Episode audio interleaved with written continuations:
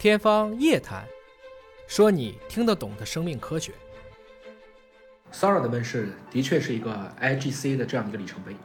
那除了大家能够直接想象到的，比如说对美工、视频、影视行业的重塑，更重要的是，它对教育系统的重塑，会是摧枯拉朽式的。以想象力为核心竞争力的竞赛时代已经摆在了人类面前。如果我们还在走刷题背书的这条老路，那就等于今天还在学八股文。正如同我们的人工智能算法不能只研究推荐带货呀，我们也要防止在人工智能时代来临之际，却培养出大量的人工智障。谢谢各位朋友的支持啊！因为很多朋友都留言呢，希望我谈一谈 Sora 对教育的影响。那这一期呢，就讲讲这个。当然内容还是比较长啊，大家可以点个赞收藏一下，有空了慢慢看。先辟个谣啊，这个昨天晚上呢，这个也是很多人在转，叫震惊世界的 OpenAI Sora 视频生成工具的发明者之一，是2013年本科毕业于上海交大的天才科学家。谢赛宁，但是其本人呢，很快有人回复啊，就 Sora 是 Bill 他们在 OpenAI 的呕心之作。我虽然不知道细节，但是 Bill 告诉我，他们每天基本不睡觉，高强度工作了一年。跟我的关系是什么呢？只能说一点关系都没有。谢赛宁的这个回复其实很长，但有一句话我认为最关键：对 Sora 这样的复杂系统，人才第一，数据第二，算力第三，其他都没有什么是不可替代的。听到了吧？二十一世纪什么最贵？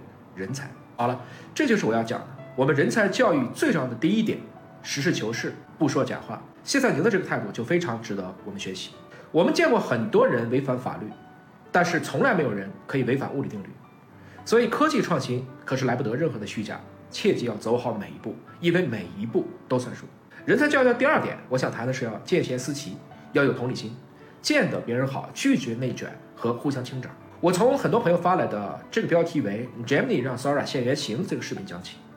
它里面写了这样一段评价，说总的来说，这段视频在视觉上很吸引人，但前后矛盾之处表明这不是真实场景。那很多朋友就在下面留言啊，说你看这个 Sora，其实它模拟的也不是真实世界嘛。我们回到第一个视频，大家还记得吗？我们人类输入的这个视频的 prompt 是什么？它原文翻译过来就是要求雪花和樱花它的花瓣要共同在天上飞舞。Sora 已经按您说的实现了，您却说这不是真实场景。这不是鸡蛋里挑骨头吗？难不成小时候我们听故事啊，比如说小马过河，你能给孩子直接讲马其实是不能说话的，所以这个故事是假的。伽利略在做完比萨斜塔坠物实验，也就是两个铁球同时着地的这个故事，那当时也有人质疑啊，说那个大的铁球还是更快了一点。当然，实际上这个也对啊，因为非真空物体坠落的过程，它不是一个完全的自由落体运动，它会受到空气流体力学风阻的影响。大铁球的风阻小，所以确实大的铁球会先着地一点点。但是伽利略是怎么回怼的呢？他说：“你在挑我就这一点点的差距，却忽略我可是纠正之前数倍的一个错误。那所谓见贤思齐，就是指我们看到了一个新技术的问世，应该是积极拥抱、主动学习、奋起直追，才能迎头赶上。即使是批评，也应该是具备建设性的，而不能是鸡蛋里挑骨头，想办法证明人家不行。这就像我们会去责怪学霸，哎，居然你这次没考满分啊，但是我们却会盛赞某学渣一次偶尔的及格。所以我们的人才教育。”就是要倡导见到别人好，积极的为身边的朋友，甚至是陌生人要去鼓掌、去点赞，这个社会才会盈溢正能量，少很多的这种戾气。那未来人才教育的第三点，我想说的是，就不要去定义唯一成功的标准，而是要去鼓励多元化的标准。我们可以看看德国的教育体系啊，这个国家的教育体系，我第一次了解就觉得很有意思。他的小学学制是四年，一般六岁入学，然后十岁会毕业。那德国的小升初会按照学生的成绩，包括个人的兴趣，分成三种中学啊：普通中学、实科中学和文理中学。我们简单理解啊，如果就读于普通中学或者实科中学的孩子，很可能他就走上了职业教育，也就是我们一般国内称的职高或者技校的发展道路，未来可能会是一个工匠。而成绩最好的这一部分会进入到文理中学，这个比例大概在百分之三十到百分之四十。虽然以后还会有第二次和第三次的分流机会，但基本上。小升初就会面临他们人生道路的一个大分流，您觉得这个很残酷吗？还是我们现在这种千军万马过独木桥，大家开始卷本科、卷研究生、卷博士、卷考公、卷就业更残酷？当然，这个里面确实有一个国情不同的前提啊。德国的技术工人的工资，比如和他的公务员、研究人员的收入，它的差距是不大的。但是它的教育的本质还是承认了人本来就是多样性的。不是说每个人都能适合去搞研究啊，或者是一直向上去突破的，确实也要有人去承担普通工作。我们不能仅由一种的教育体系去筛选所有的人，还是得让合适的人做合适的事儿。你也会发现很多发达国家的考试，当然国内现在也越来越多了啊，其实考试结果就是 A、B、C、D 四个等级。这是告诉大家，其实大部分人也都差不多，谁也不比谁强多少。你不用骄傲，也用不着气馁。而我们过去的这种百分制，事实上是把学生成绩分成了一百个等级啊，所以考九十九的就可以去笔试考九十八的。你说这一分真的很重要吗？这才是真正残酷的竞争，也是造成了很多刷题教育内卷的根源。更何况，人工智能的快速进展会以史无前例的速度去促进智力和知识平权。单靠死记硬背、刷题拉分而掌握的这些知识，很快就会过时。我是做生命科学的，我们特别重视的一个概念就叫做生物多样性。所以我希望我们的教育也应该快速建立多样性评价的标准。无论是大树还是小草，都应该能沐浴到对他来讲充沛的阳光。未来人才教育的第四点。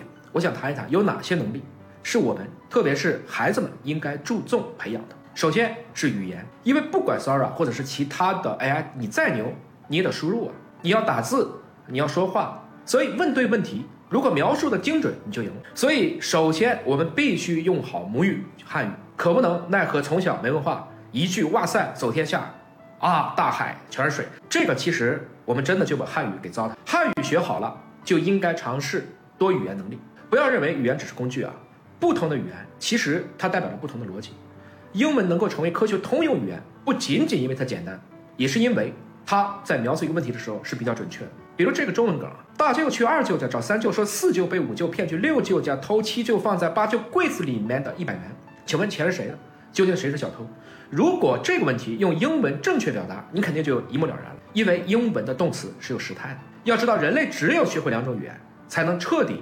了解一种语言，这个能力对大部分人类来讲，六岁以前是最好的时期，因为可以在同一脑区形成多语言中枢。像我英语实际上是在差不多初中才开始正式学的，所以我的英语和汉语是在两个脑区内的。所以其实我的这个英文水平是远远落后于我的汉语水平啊。在第一期这个 prompt 我就读成了 promote，有朋友帮我指正出来了。这个呢，也请大家注意这个发音啊，别被我给带错了。语言之后，接下来要提升的就是逻辑。逻辑在古希腊体系是属于理科范畴的，而几何当时可是文科范畴的。逻辑学非常重要，可以让我们产生思辨，学会质疑，避免非黑即白的二极管思。如果把语言和逻辑这两个能力综合，那进一步的提升就是公众的即兴演讲和辩论。应该鼓励孩子们多做这样的尝试。对孩子们来讲呢，重要的还要鼓励他们多去想象，特别要保护他们天马行空的想法。须知人类思维的边界就是宇宙的边界。还要鼓励他们多去提问，要有打破砂锅问到底的钻研精神。须知，只要能问对问题啊，答案就有了一半。千万别嫌烦，要不厌其烦地引导他多问问题，问对问题。因为在通用人工智能触手可及之际啊，知识和智能对于绝大部分人不会再是问题，而觉知或者说想象力就成了每个个体的核心竞争。想象力是来自于好奇心的，好奇心是来自于体验。所以我强烈建议家长们一定要多带孩子们走出去体验。不要困在家里面自习馆里去刷题，逛地摊也好，走市场买个菜也罢，最重要的还是要带他们走进大自然，让他们在对自然的觉知中见天地、见众生、见自己。也正如圣埃克苏佩里在《小王子》当中写到的：如果你想人们造一艘船，不要雇人去收集木头，不要发号施令，也不要分配任务，只需要把他们留到海边，去激发他们对海洋的渴望。最后，我其实鼓励所有人啊，无论是什么年纪，都要重燃好奇心。要知道。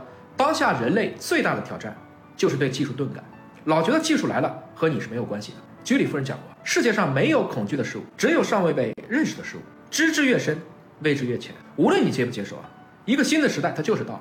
我们越是积极了解，就越能把握主动。而对于年轻人呢，我希望大家都应该立即行动起来，因为再智能的大脑也需要有一个好身体，一个好心态来支撑。极致自律才有极致自由。比如网购啊，打个游戏啊，泡个夜店呢，这些事情看起来很时尚，其实它一点难度都没有。只要你想办，随时都可以。真正牛的应该是那些不容易办到的，比如说读书学习、赚钱、规律的健身、早睡早起、孝敬父母，用炙热的心去爱人爱己，有同理心，用你毕生的精力去精通一个一个的专业领域。低级的欲望只需放纵即可获得，高级的欲望只有克制才能达成。人工智能时代，中国的青年们一定不要错过和缺席，我们共同加油。